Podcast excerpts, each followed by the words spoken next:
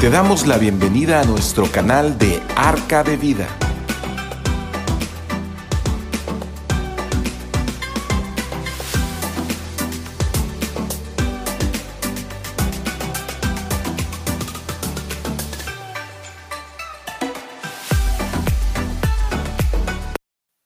Muy buenas noches, tengan todos ustedes, como siempre, que estamos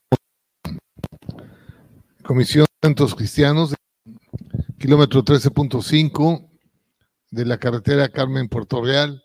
Bueno, como todos los miércoles tenemos esta, eh, este, esta cita para estar con ustedes eh, todos los miércoles a las 7 de la noche. Estamos transmitiendo en vivo desde Ciudad del Carmen, Campeche. Y nos da mucho, mucha alegría podernos acercarnos a ustedes y poder eh, convivir juntos este tiempo de compartir acerca de lo que Dios eh, quiere que, que conozcamos acerca de Él y todo para que nosotros podamos vivir bien. La intención de Dios es que vivamos bien, la intención de Dios es que seamos felices, la intención de Dios es que tengamos una vida eterna y que nadie nos arrebate de su, de su presencia. Eh, Dios desea lo mejor para nosotros. Sin embargo, nosotros siempre hemos tratado de huir de Él y pues Dios siempre se ha acercado de alguna forma a nosotros. Así que eh, nosotros hemos entendido uh, que sin Él no podemos vivir. Hemos, eh, hemos comprobado y probado que sin Dios la verdad no, no tiene ningún sentido la vida. Él nos ha dado un verdadero sentido y bueno, son las cosas que estamos compartiendo toda, todos los miércoles y cada vez que nos podemos acercar y transmitir algún mensaje, decirles a, la, las personas que, que, Dios es bueno, que Dios eh, siempre tiene sus manos extendidas, que Él está dispuesto a perdonar todas las cosas que hemos hecho mal, y que retomemos el camino, que nos acerquemos a Él y podamos llevar una vida, una vida plena y abundante. Eh, estamos viendo un tema, un tema por, por demás eh, realmente importante por, para todos aquellos que pertenecemos a una familia o estamos dentro de una familia, en el que eh, el día de hoy podemos ver cómo los matrimonios se han estado destruyendo, y el otro día estamos hablando de que casi, bueno, yo creo que a lo mejor ya un poquito más, del 50% eh, de los matrimonios se divorcian, se separan, y es algo que Dios no, no, no, no, no, no quiere que nos pase. Eh, claro, si ya, te, si ya pasó en tu vida, pues ya, ya está hecho, pero Dios tiene también eh, la capacidad de perdonarnos a pesar de todo aquello que hemos hecho mal y que retomemos el camino, que, que, que, veamos y retomemos el camino. Yo digo, bueno, pues cada vez que alguien fracasa de alguna situación, yo creo que lo, lo que tenemos que hacer es, pues, calmarte un poco, calmarte y, y pensar cómo, cómo, qué hacer para que no te vuelva a suceder algo así. ¿sí? Y, y, prepararte para eso, ¿no? Porque no es fácil, no es fácil vivir de fracaso en fracaso, de estar eh, cada día alejándonos más y más de Dios, eh, pensando que sin Él podemos vivir bien. Y yo quiero decirles que no es así.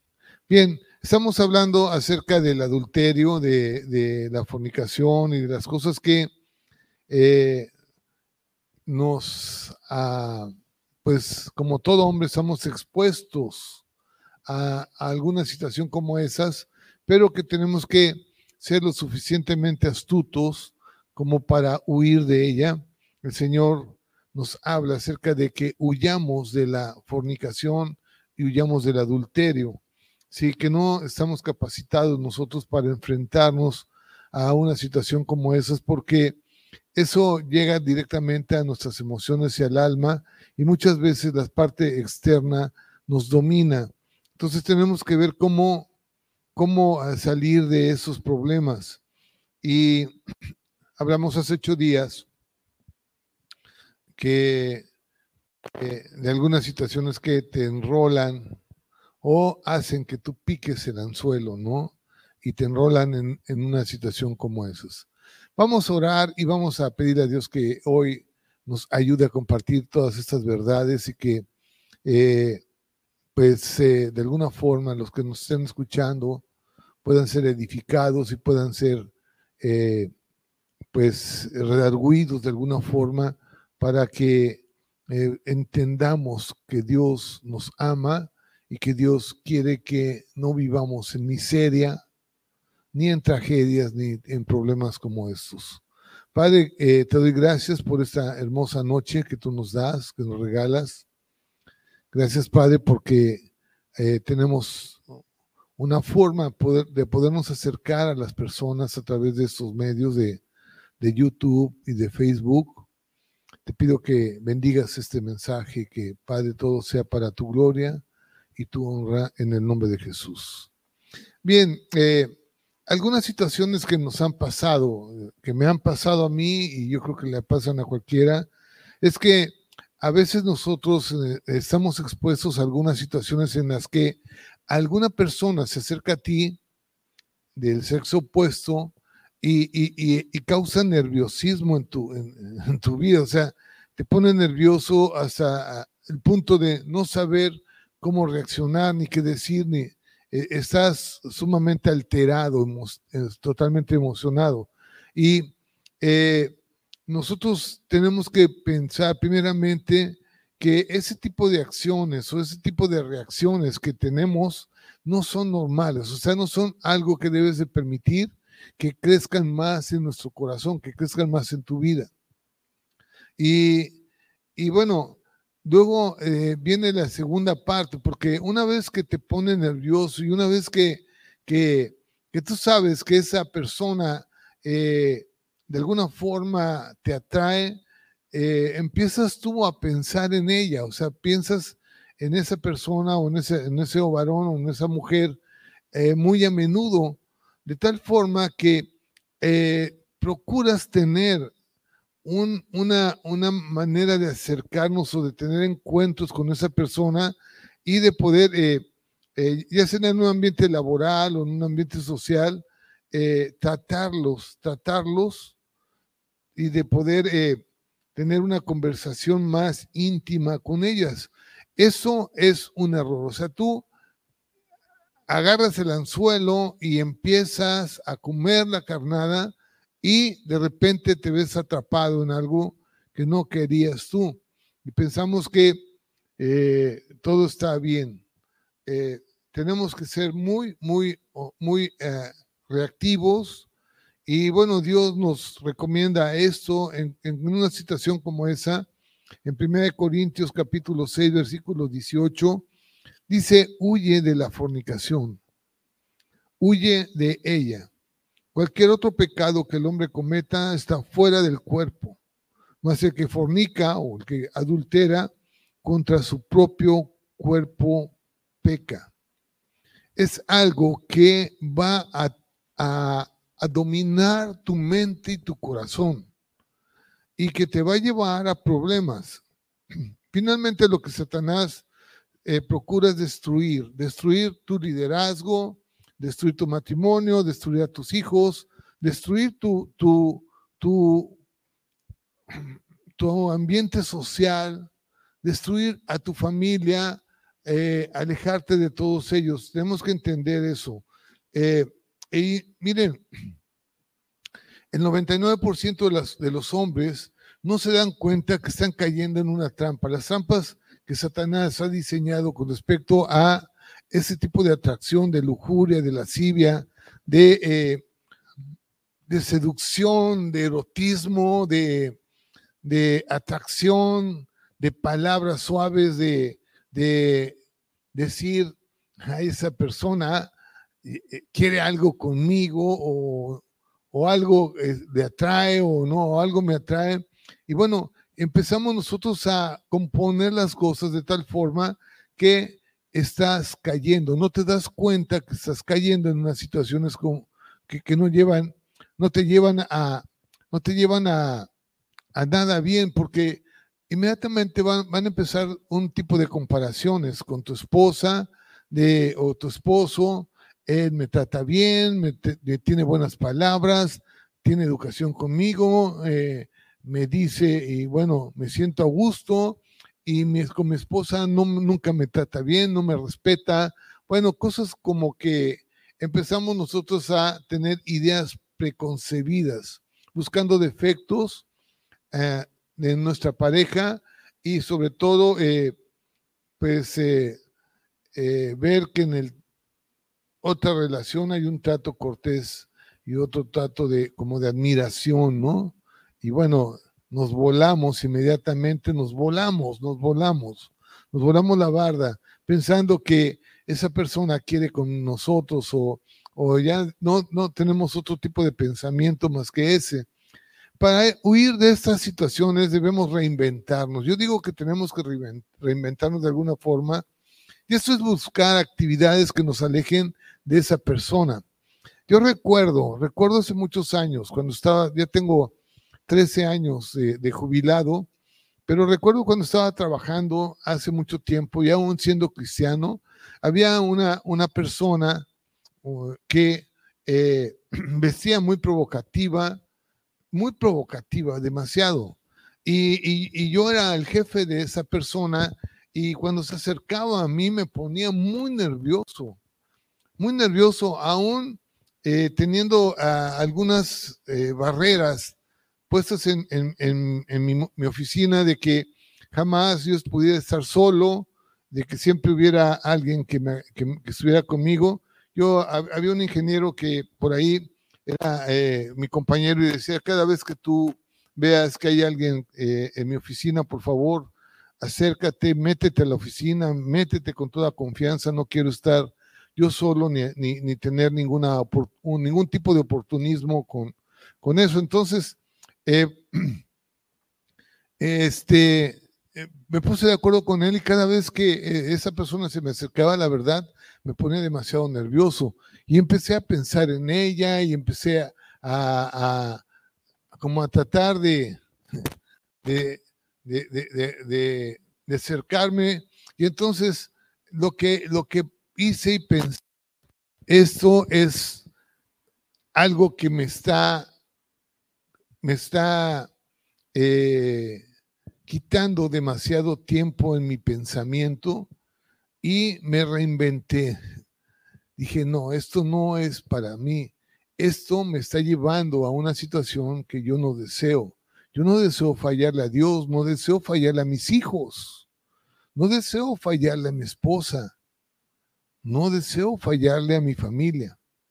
Y entonces lo que hice, no, van a creer, pero agarré mi Biblia y me fui a predicar a todos los centros de rehabilitación de alcohólicos.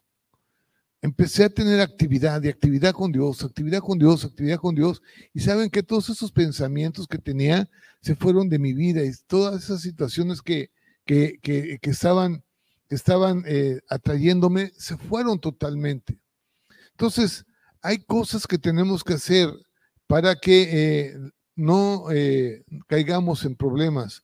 A veces yo he escuchado a muchos hombres que, que dicen es que mi esposa o mi esposo se niega a tener relaciones sexuales conmigo desde hace muchos meses y quizás años, y yo no entiendo cómo es que parejas pueden llegar a ese punto de que aún durmiendo juntos durante tanto tiempo, no tengan relaciones sexuales. El, el, Señor nos dice que no nos neguemos un, al uno al otro, que no hagamos eso. Por eso es muy importante que nosotros eh, leamos la palabra de Dios y podamos eh, tratar esos temas como el de hoy, porque no es posible que, que una esposa o un esposo se niegue a tener relaciones sexuales. Eso no está bien.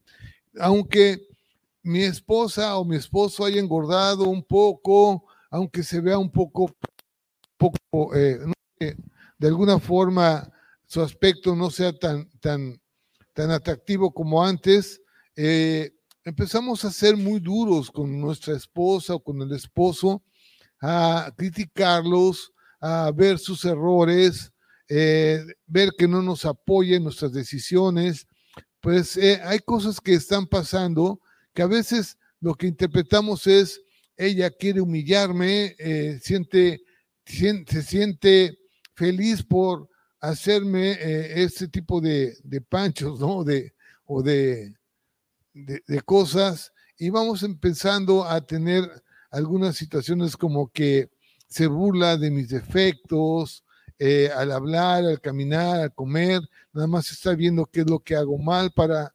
inmediatamente eh, decírmelo. Y bueno, empezamos a, poner situaciones que no están bien. Quiero, quiero leerles algo muy importante. Eh, porque lo que, lo que sucede muchas veces es que empieza a haber un tipo de celos, ¿no? Cuando, cuando empezamos a tener ese tipo de pensamientos, lo, único que estamos pensando es, ah, este ya tiene otra mujer, este ya me está engañando con alguien. Y empieza a haber una situación realmente de, de duda con respecto a nuestras relaciones y estamos, lo único que estamos, dice, hay algo que a mí se me quedó muy claro alguna vez, que el mal llama al mal. Que la contienda llama a la contienda, que el pleito llama al pleito. Entonces, donde, donde realmente eh, no, a veces no hay nada, nosotros inventamos algo para que haya y después va a haber. Ah, obviamente el mal, el mal siempre va a traer al mal. En Santiago capítulo 3, versículo 16, habla esto, dice, porque donde hay celos y contención, ¿A qué se refiere Dios? Que donde hay esas dudas con respecto a tu pareja y hay pleitos, allí dice, hay perturbación y toda obra perversa. El mal llama al mal. Entonces, si hay celos y hay contención y hay pleitos, hay iras, hay enojos, hay divisiones, hay guerras, hay, hay ese tipo de, revanchismo, rivalidades, donde hay celos y hay contención, allí hay perturbación. Empezamos a, a, imaginarnos cosas, a que nuestra mente divague, divague en cosas que no son ciertas. Y hay toda obra perversa. Luego nos dice en, el versículo 17, pero la sabiduría, Dios quiere que tengamos sabiduría. La sabiduría que es de lo alto es primeramente pura, después pacífica, amable, benigna, llena de misericordia y de buenos frutos, sin incertidumbre ni hipocresía. Y el fruto de la justicia se siembra en paz aquellos que hacen la paz. Por eso eh, tenemos que entender esto, que no podemos nosotros tener ese tipo de dudas con respecto a nuestras relaciones y no poner contenciones ni celos. ¿sí?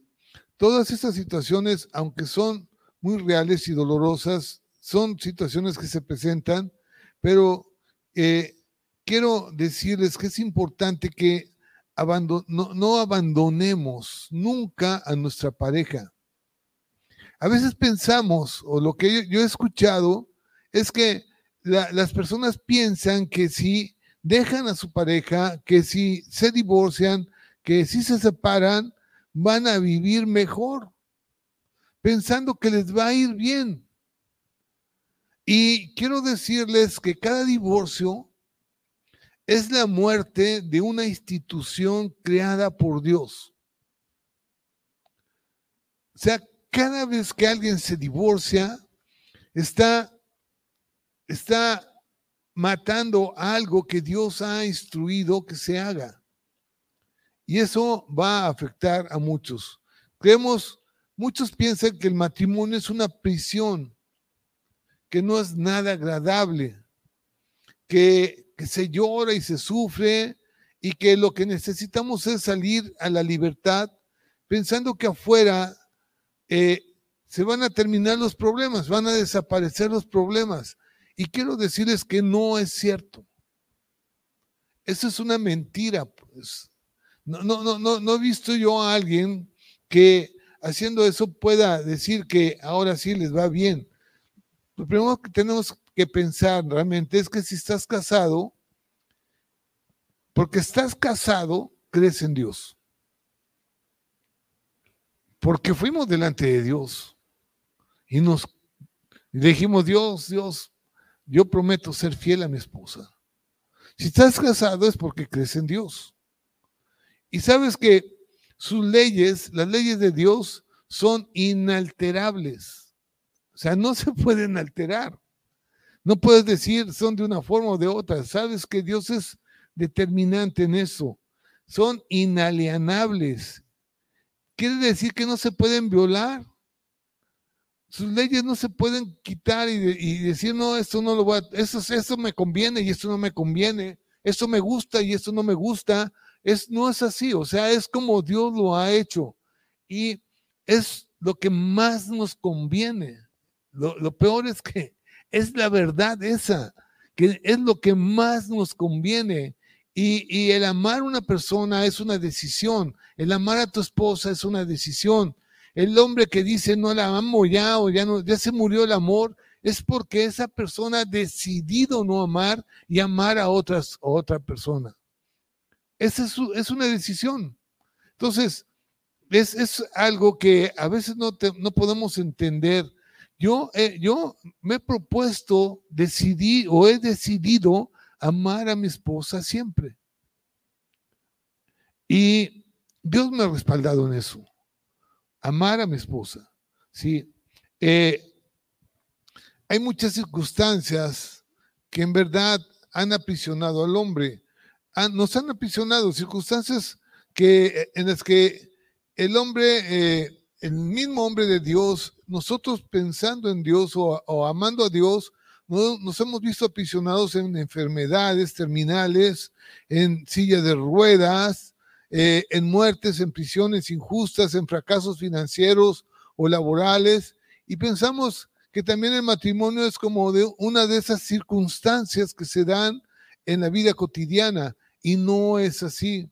Queremos vivir nosotros en el plan de Dios y vemos en la Biblia que muchos hombres se encontraban en situaciones así, de, situaciones difíciles, en su matrimonio, con sus hijos, con sus enemigos o paralíticos que estaban totalmente desahuciados. Sin embargo, encontrando a Dios, las cosas cambiaron. Dios no está ajeno a la magnitud de tus problemas. Dios no está ajeno, Él está interesado en tus problemas. Y, tampoco los quiere minimizar, o sea, no quiere decir, ay, tú te estás ahogando en un vaso de agua. No, hay muchas personas que, tienen problemas muy pequeños, pero para ellos son muy grandes. Y, y, así como tú los consideras grandes, Dios los considera igual. Y no los minimiza, o sea, Dios está contigo y tenemos que encontrar la mejor forma de la solución. Y esa solución no es el abandono o el divorcio. Eh, en Mateo capítulo 11, versículo 28, dice esto, yo sé que estás trabajado, venid a mí todos los que estás trabajados y cargados. O sea, todos los que tienen problemas y están atribulados, a lo mejor tienes problemas con tu esposa, a lo mejor tienes problemas con tus hijos. Dice, vengan a mí que yo los voy a hacer descansar. Yo te voy a decir, Dios nos dice cómo salir del problema. Lleva mi yugo, dice, lleva mi yugo,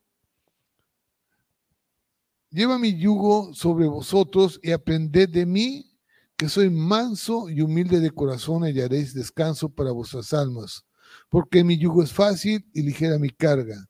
Jesús habla de dejar ese yugo de esclavitud, ese yugo de tus emociones, esos yugos que te que te lleva a, a, ser atrapado y manipulado por el diablo.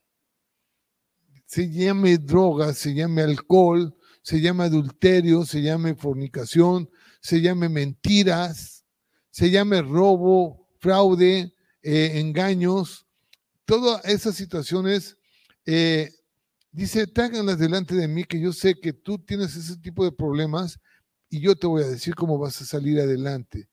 Pienso que muchos hombres como José el soñador, ¿no? José, por obedecer a Dios y por obedecer a su padre, su padre que lo, había mandado a, a, su padre Jacob, que lo había mandado a buscar a sus hermanos, él obedeció y por esa situación fue metido en una cisterna, vendido como esclavo, tratado como sirviente, eh, llevado a la cárcel y sometido a todo tipo de maltrato. José, pero nunca perdió el rumbo, José nunca perdió la fe.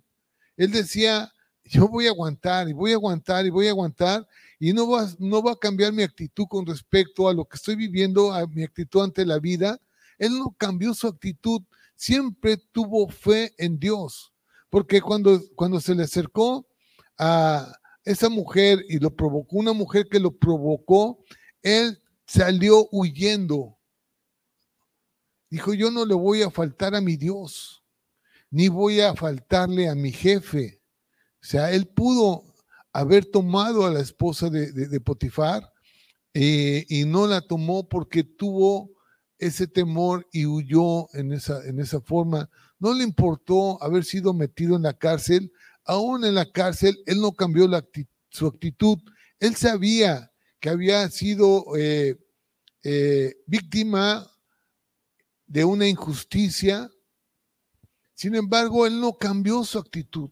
Siguió adelante y eso lo hizo, lo hizo eh, salir adelante ahorita me estoy acordando de, de Víctor Frank, un judío que sobrevivió en, las, eh, en los campos de concentración eh, ahí en Alemania, de, los campos de concentración más crueles que había, donde yo creo que un 20 o 30% sobrevivió.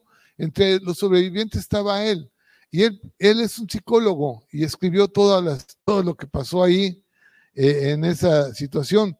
Y él decía que él encontró una razón para vivir. O sea, él encontró en el servicio a los demás una razón para vivir. ¿Y saben lo que hacía este hombre?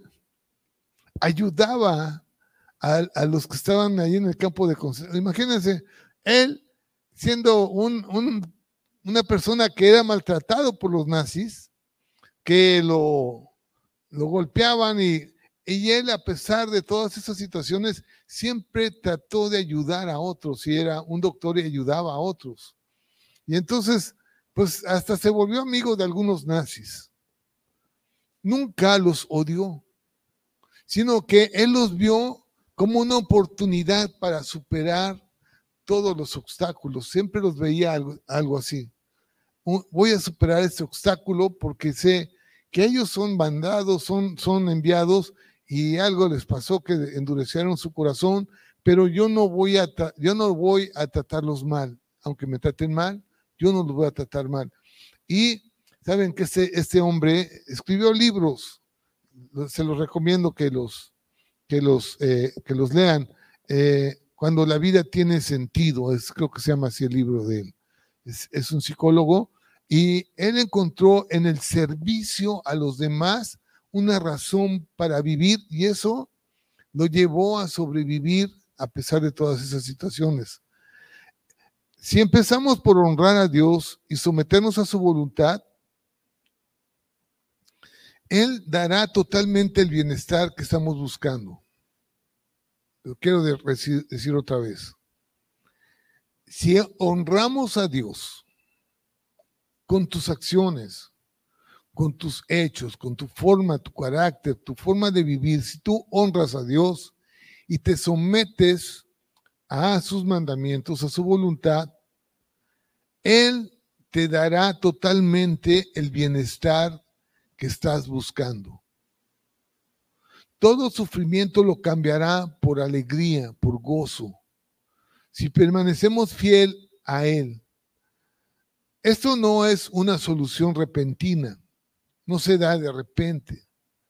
Pero si, pero si no hay dolor, o sea, los cambios dos cambios, es como, como el joven cuando los niños, ¿no? Los jóvenes que están creciendo, cuando están creciendo, les da dolor de huesos, les da calentura, de repente, porque eh, está, están creciendo, o sea, hay, hay algo que sus huesos y todo se está medio deformando y estirando, y eso les provoca dolor.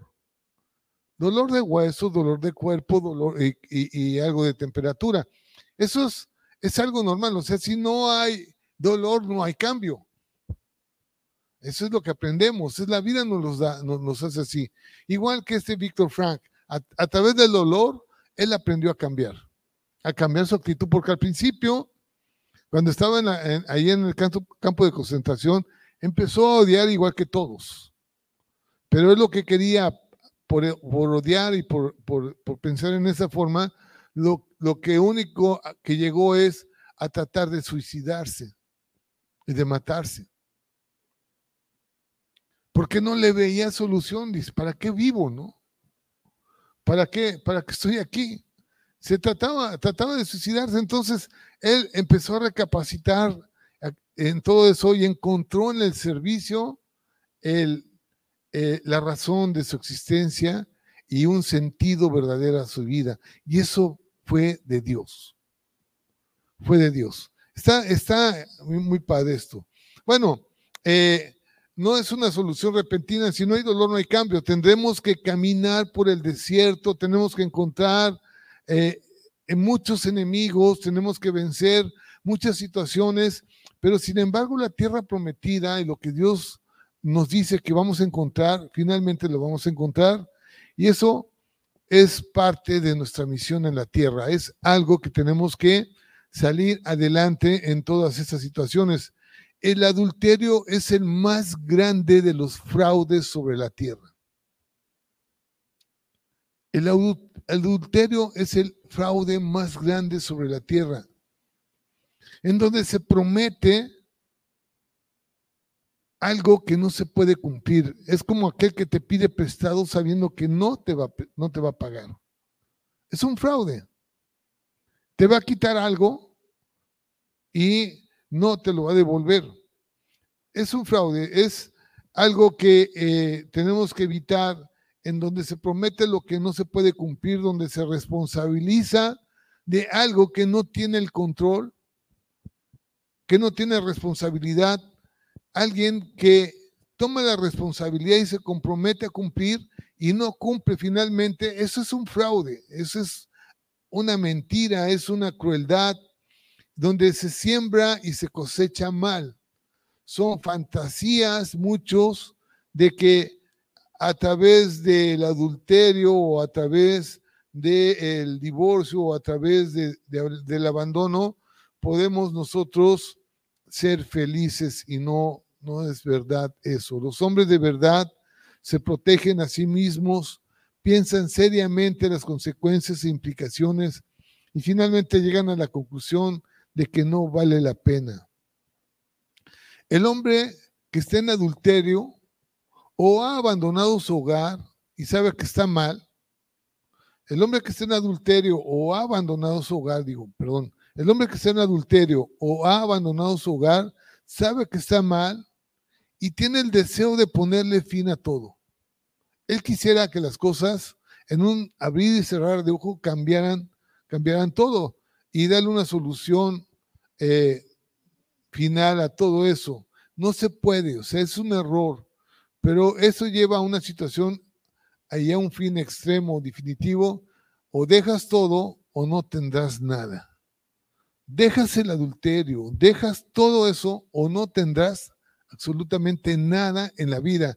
Terminarás, como hemos visto muchas personas, solas. Solas. Fracaso tras fracaso, fracaso tras fracaso. Solas, sin familia, sin nada. ¿sí? Eh, el adulterio eh, en el principio a lo mejor es, está en secreto, pero no hay nada que no se haya que sacar a la luz. ¿sí? Eh, todo va a salir a la luz y todo va a traer una consecuencia. Todo lo que sembramos va a traer consecuencias. Y bueno, esto no, ah, no es nada bueno esas consecuencias. ¿Sí? Porque las consecuencias es que todo sale a la luz y entonces hay vergüenza y empiezan los reclamos y se inicia una acción de, de aislamiento de amigos, familiares y hasta laborales. Tenemos que, eh, las personas piensan que todos, todos, todos se han vuelto en contra de él o de ella. Esto es cierto. Y es algo común en todas esas personas que se aíslan y se vuelven enemigos de todos porque piensan que todos son sus enemigos. Y bueno, eh, porque no aceptan que sean, que han cometido una decisión errónea no nos gusta que nadie nos descubra o vernos descubiertos y queremos de alguna forma demostrar o aparentar a los demás que tenemos la razón y que vamos a salir adelante y que nadie se va, nadie tiene que por qué meterse en su vida.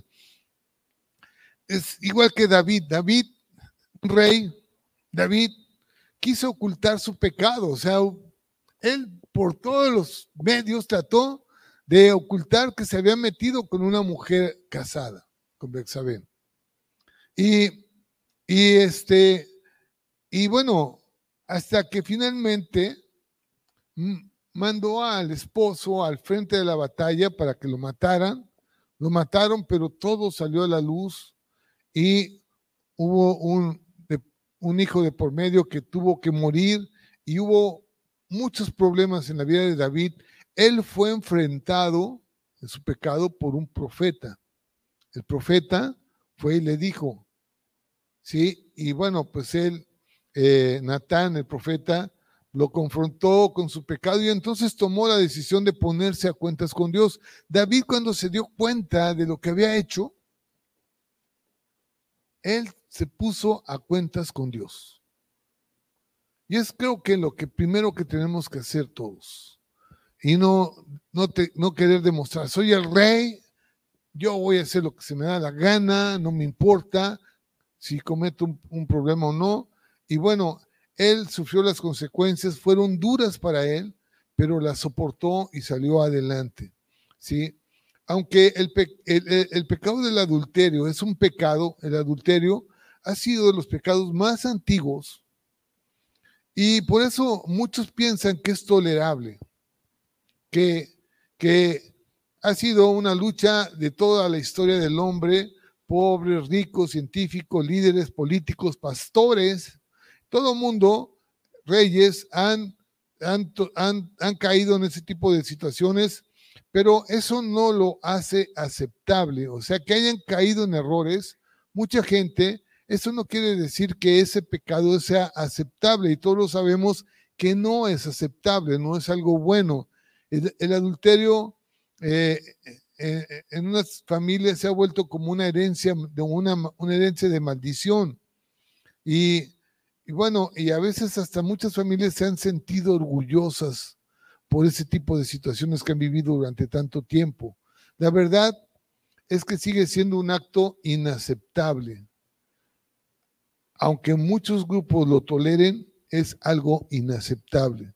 Cuando a Jesús le mostraron a una mujer que fue encontrada en adulterio, fue encontrada en el mismo acto sexual y una mujer que era casada y andando con un hombre también casado, la llevaron delante de Jesús y eh, le, dijeron que, que esa mujer había sido encontrada en adulterio y bueno, Jesús Jesús la perdona, Jesús la confronta, Jesús eh, llega a su vida y ella entiende todo el mal que ha hecho. ¿Saben? No sé por qué solamente llevaron a la mujer. Como que la historia ha hecho que el hombre, en el hombre sea aceptable el que cometa adulterio y en la mujer no. Bueno, hay una ley para todo el hombre en Levítico capítulo 20, versículo 10.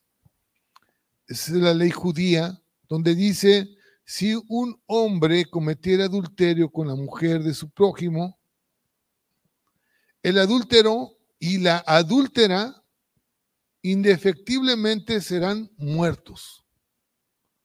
¿Y a, a quién querían apedrear ahí cuando llevaron a la mujer? A la mujer. La iban a matar, la iban a matar a pedradas. Y, y le dijeron, ¿sabes qué? Que la ley dice que si una mujer se encuentra en adulterio, que la maten y la vamos a matar a pedradas. Y Jesús dijo, el que esté libre de pecado que tire la primera piedra. Y todos fueron redarguidos, inclusive la mujer también fue redarguida. Dice que todos se retiraron. Todos, desde el más pequeño hasta el más grande. Todos fueron redarguidos. Y Jesús dijo, mujer, no hay quien te condene, ni yo te condeno. Vete y no peques más. Entiende que esto no es aceptable delante de Dios. El adulterio es muerte. Y, yo digo, bueno, esos fariseos, ¿por qué no llevaron al hombre también para ser apedreado? ¿No? Porque la ley decía que el hombre y la mujer deberían de ser apedreados, pero nada más llevaron a la mujer. Y había sido encontrado en el mismo acto y no llevaron al hombre. No, eh, se puede realmente minimizar eh, este, esta situación, es, eh, no se puede justificar, no, no, es, no es correcto. El pensamiento moderno de muchos hombres y mujeres es que tienen el derecho a ser felices. Yo he escuchado a muchas, muchas gentes decir, es que, es que yo estoy casada, pero, pero ando con un hombre y, es el amor de mi vida, ¿no? Y tengo derecho a ser feliz. Tiene derecho a ser feliz destruyendo dos familias, ¿no? Destruyendo su propia familia y destruyendo la familia del, del varón y, la de sus hijos. ¿Cómo vas, vamos a pensar que alguien puede ser feliz destruyendo a otros? No se puede, no se puede pensar en eso, ¿no? Eh, es algo de egocentrismo, de soberbia, que es capaz de destruir lo que se ponga enfrente con tal de conseguir lo que él quiere.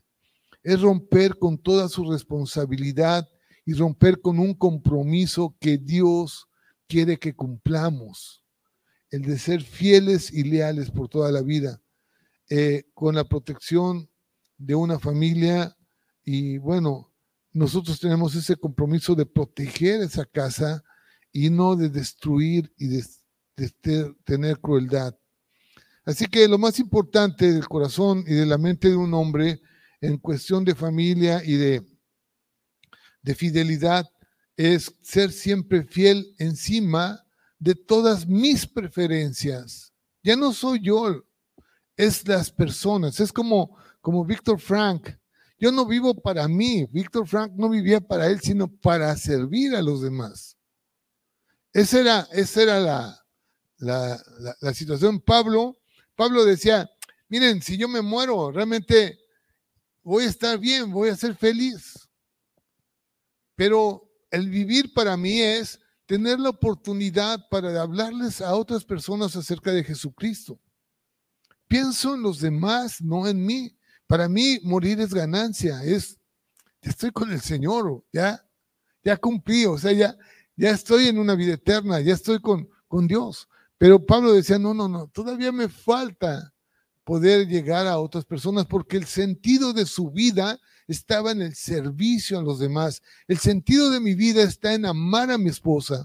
El sentido de mi vida está en proteger a mi familia. El sentido de mi vida está hablar de Jesucristo, estar aquí, decir a la gente que hay una oportunidad en Jesús de tener una vida diferente. ¿Sí? Ser fiel encima de todas mis preferencias, ser un hombre de compromiso y un conocedor pleno de mis responsabilidades, que tengo que cuidar mi liderazgo que represento dentro de este ambiente social. Y saben, es importante que en nuestra mente y en nuestro corazón quememos todas las naves. Eso quiero, decir, quiero decirles que, que cuando Hernán Cortés, Hernán Cortés llegó a América a conquistar, todas las gentes que estaban con él, obviamente muchos de ellos querían regresar, ¿no? Y entonces Hernán Cortés tomó una decisión de quemar todas las naves o de quemar todos los barcos para que no tuvieran ninguna posibilidad de regresar a, lo, de antes. Lo que, lo que les quiero decir es que si tú ya tomaste o emprendiste una, un compromiso de tener una familia, quema todas tus naves. Si hay que renunciar a los amigos, renuncia a ellos. Si hay que renunciar a las drogas, al alcohol, si hay que renunciar a, a cosas que te llevan a, a, no cumplir con el compromiso y la responsabilidad que tienes, quema tus naves, como Hernán Cortés. Eso es, ¿sí? Yo lo supe desde el principio, cuando me casé con mi esposa, supe que tenía que abandonar a mis amigos, tenía que dedicarme tiempo con ella, tenía que estar con ella. Ahora, tenía que romper con mi alcoholismo, porque eso afectaba mi matrimonio. Tenía que romper con el adulterio, porque eso afectaba mi matrimonio. Tenía que encontrar una razón realmente de vivir. Y la encontré en Cristo Jesús. Y eso, pues, me ayudó en, mi relación con mi familia y con mi esposa. Así que quemé mis naves, ya no, ya no soy yo, ya, no vivo yo, ya no, ya no importo yo, lo que importa realmente es eh, lo que tengo adelante con, los, con mi compromiso y la responsabilidad que tengo, ¿sí? Eh, eh, Jesús, hablando del adulterio, fue mucho más allá de lo que nosotros pensamos. Fue mucho más allá. Porque en, Mateo capítulo 5, vamos a leer eso que está en Mateo capítulo 5, versículo 27. Dice, oíste que fue dicho, no cometerás adulterio. O sea, Jesús en su enseñanza habla acerca de lo que está escrito en las palabras de Dios es, no cometerás adulterio. Y es algo muy claro, o sea, es inaceptable no puedes tú estar jugando con eso porque hay un compromiso muy fuerte. Oíste que fue dicho no cometerás adulterio, pero fíjense Jesús todavía lo escala un grado más adelante. Por tanto, dice, pero yo os digo que cualquiera que mira a una mujer para codiciarla, ya adulteró con ella en su corazón. Quiero quiero eh, llegar a un punto ahorita, ahorita vamos a irnos un poquito más adelante, este, sí, sí nos va a dar tiempo. Así que Jesús dice, si tú no dejas de pensar en esa persona y la codicias, es lo que yo estaba diciendo con, con mi experiencia, de que ya la tenía yo aquí adentro de mi mente, yo tenía que quitármela de ahí, porque sabía que era algo que no, no era correcto. Entonces, Dice, ya adulteraste con ella en tu corazón. Claro que yo fui con, con Dios y le pedí perdón y entonces dice, reinvéntate, a ver qué haces. Y empecé yo a ir a los centros de rehabilitación de, alcohólicos y de drogadictos y empecé a predicar el Evangelio y bueno, empecé a comprometerme con Dios, no con el mundo, no con ella, no con otras cosas que no, no, no valen la pena. Quemar tus naves es, sabes que eso no es no es para mí, no es, no es para, para José Manuel y, no es para mi vida. Entonces, eh, ese campo de, eh, eh, esa, esa batalla que está en tu mente, donde se lleva esa guerra espiritual entre la carne y el espíritu, ¿no? Entre lo, lo que está en el mundo y lo que está en medio, que es el espíritu. Y bueno, ¿quién va a dominar? ¿Quién, va a ganar en esa batalla entre la carne y el espíritu? A quien alimentes más. El hombre es muy, muy fácil de alimentar ese tipo de cosas. ¿Cómo alimentas la carne? Pues con pornografía, con la vista, con el pensamiento, con revistas, con pláticas, con... con seducciones, con, ah, te vistes con a, la moda y te vistes con una, una, ropa seductora y atractiva con, y, te, te comportas en una forma muy erótica, muy sensual, ¿no? Pues son cosas que alimentan la carne. Y obviamente la carne gana porque la alimentaste. Pero si esa lucha es entre la carne y el espíritu, ¿qué les parece si alimentamos el espíritu? ¿Cómo alimentas el espíritu? Cuando estás con Dios, cuando escuchas a Dios, cuando oras, cuando alabas a Dios, cuando le sirves a Dios, cuando buscas el propósito de tu vida en Dios, estás alimentando tu espíritu. Y si tu espíritu está fuerte, la carne no va a contar. Tiene que huir. Se tiene que someterse a, al espíritu. Es, el espíritu va a dominar. ¿sí? Por eso, en 2 Corintios, Pablo hablaba acerca de eso. 2 Corintios capítulo 10. Vamos a leerlo. Capítulo 10, versículo 3, 4 y 5. Dice, pues aunque andamos en la carne, no militamos según la carne, porque no estamos fuertes en la carne, estamos fuertes en el espíritu, porque las armas de nuestra milicia no son carnales, sino poderosas en Dios para destrucción de fortalezas, derribando, derribando argumentos y toda altivez que se levanta contra el conocimiento de Dios y llevando cautivo todo pensamiento a la obediencia a Cristo. La batalla del pensamiento las podemos evitar cuando vengan esos dardos o esos pensamientos, cuando está actuando la tentación. Eh, eh, el ser tentado no es estar en pecado. Eso es para todo mundo. El ser tentado es para todo mundo. Pero si tenemos unos segundos, empezamos, como dice ahí eh, Jesús, cuando miras a una mujer y empiezas a codiciarla, ya tu, tu mente empieza a divagar, ¿no? lo dejas, la dejas crecer, entonces empieza el problema. Miren, el proceso del pecado. Vamos a ver esto. Esto es, interesante. Porque el ser tentado no es pecar. Claro, Satanás es el que nos, nos manda esa tentación, pero nosotros tenemos la capacidad de rechazarlo y no hacerlo crecer en nuestra mente y en nuestro corazón. Quiero que leamos en Santiago, capítulo 1, versículo 13. Eh, esto es algo muy importante.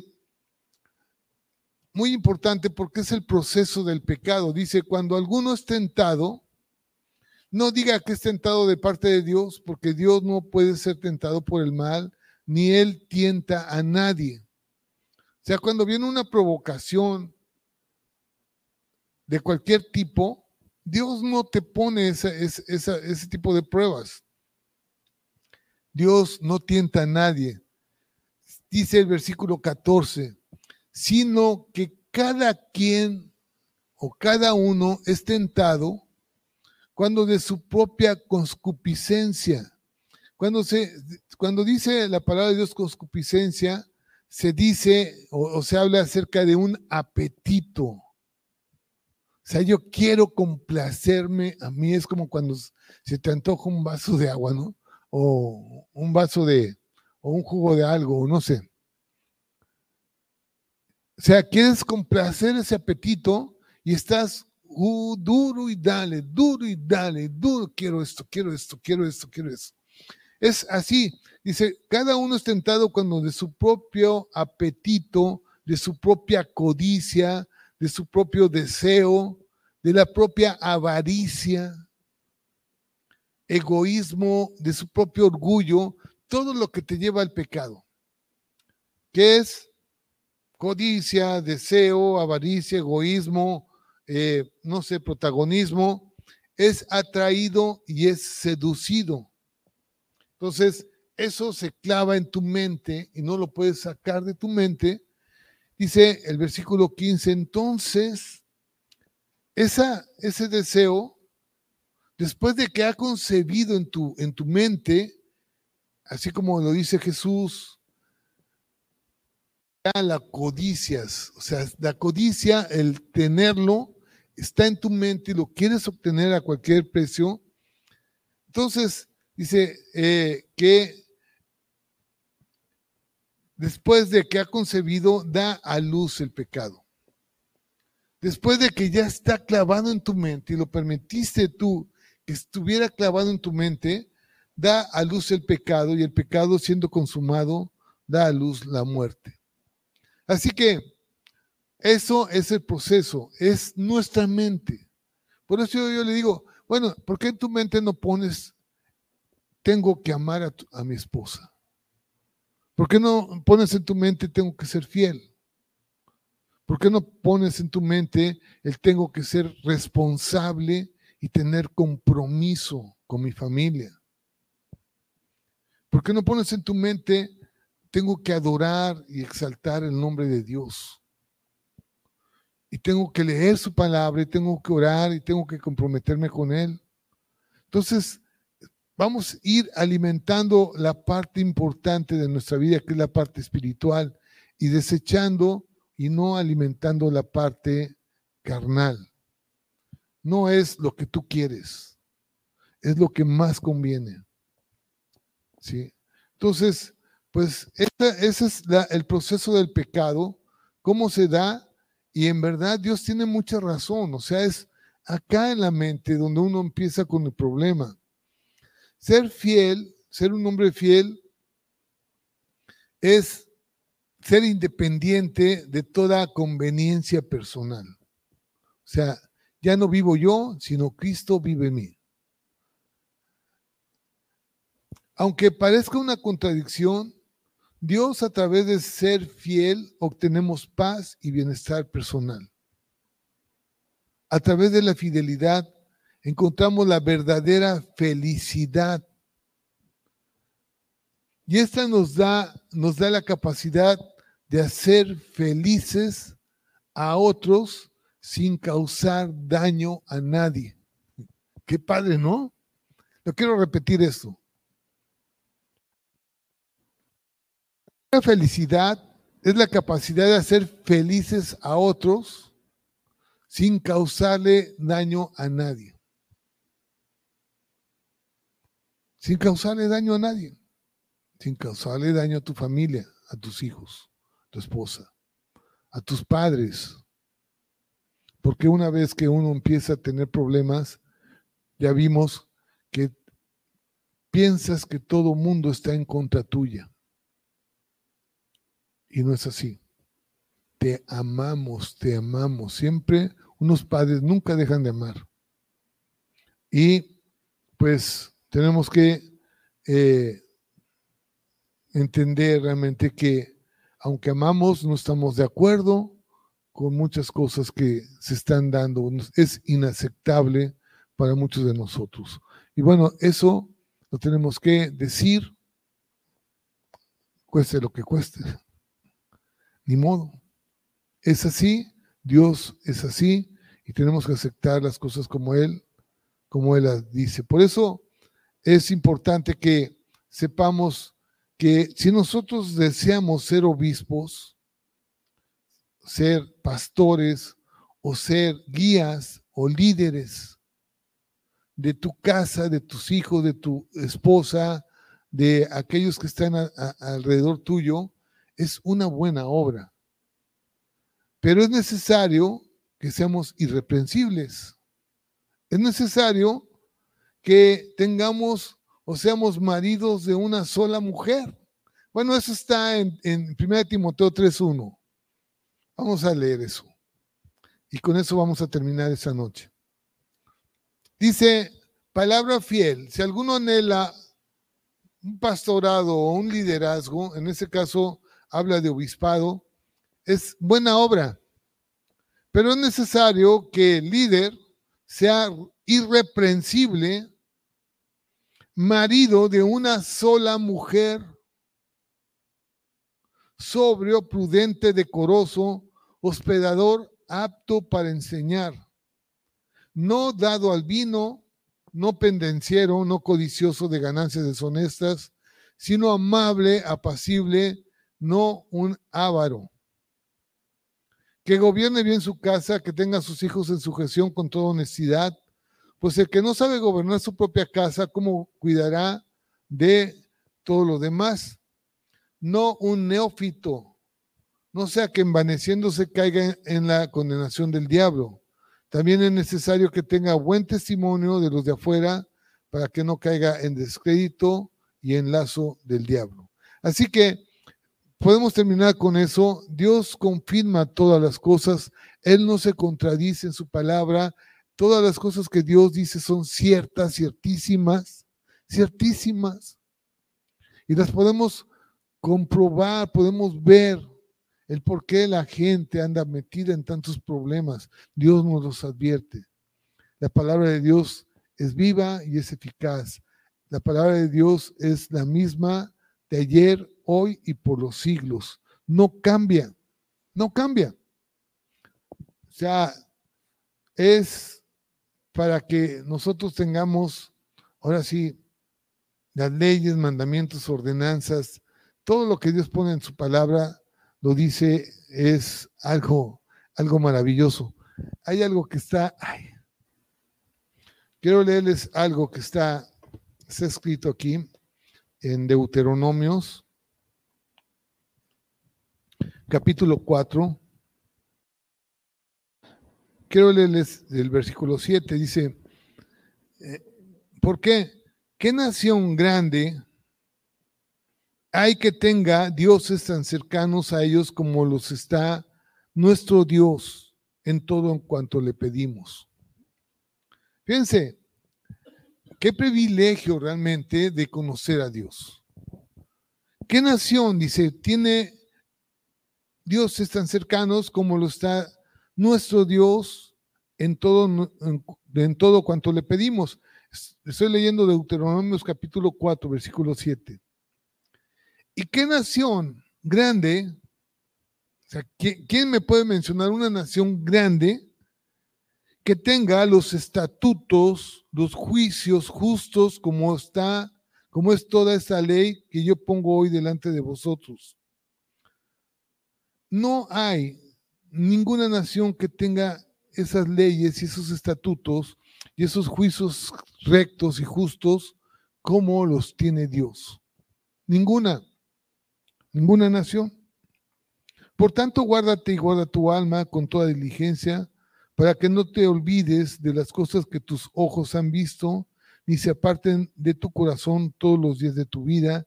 Antes bien, las enseñarás a tus hijos y a los hijos de tus hijos. Así que, pues, yo la verdad veo esto en el versículo 5 dice, mira que yo os he enseñado estatutos y decretos como Jehová mi Dios me mandó para que la tierra en la cual entráis para posesión de ella. Te doy gracias realmente todo lo que Dios nos tiene preparados. Fíjense, Dios dice, yo te he preparado las obras y los caminos para que tú andes en ellos. Los he preparado para que tú andes en ellos. Y el que ande en esos caminos, por muy tonto que sea, o se piense que sea, nunca se perderá. Nunca se perderá. Y yo doy gracias a Dios por esto, por esta oportunidad que Dios nos da de andar en sus caminos. Quiero despedirme. Es, yo creo que vamos a, concluir la semana entrante con todo esto ya nos queda poco por, ver y eh, vamos a, despedirnos con, una oración. Así que les voy a pedir que, que oren conmigo. Padre, muchas gracias. Gracias por tu palabra y gracias por ese tiempo que tú nos regalas. En verdad es, es maravilloso, Padre, todo lo que tú has escrito para nosotros, Señor. Es maravilloso, Padre, que tú estés interesado en nuestros problemas de la carne, Señor, de, adulterio, de fornicación, de, de deseos sexuales.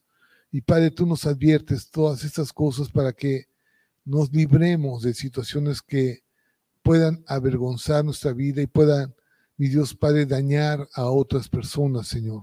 Líbranos de hacerlo, Padre, de poder dañar a otros, Señor, y menos a nuestra propia casa, Señor. Padre, bendice a todas las personas que están escuchando este mensaje. Yo te pido, Padre, que, Señor, aunque a veces nos cuesta trabajo, Señor, aunque a veces nos dé coraje, Padre, de escuchar esto, Padre, podamos entenderlo y saber, Padre, que tú eres un Dios de oportunidades y que tú nos perdonas. Todo lo que podamos haber hecho mal, tú nos los perdonas, Señor, con el firme propósito de que nos arrepintamos y que volvamos nuestro corazón a ti. Y si hay que renunciar a todo, Padre, ayúdanos a tomar una decisión correcta de renunciar a todo y volver nuestros pasos a ti. Te doy gracias, mi Dios, por esta hermosa noche, Padre. Bendice a todos aquellos que están escuchando este mensaje en el nombre de Jesús. Amén y amén. Muy bien, nos vemos dentro de ocho días. La paz de Dios esté con cada uno de ustedes. Amén.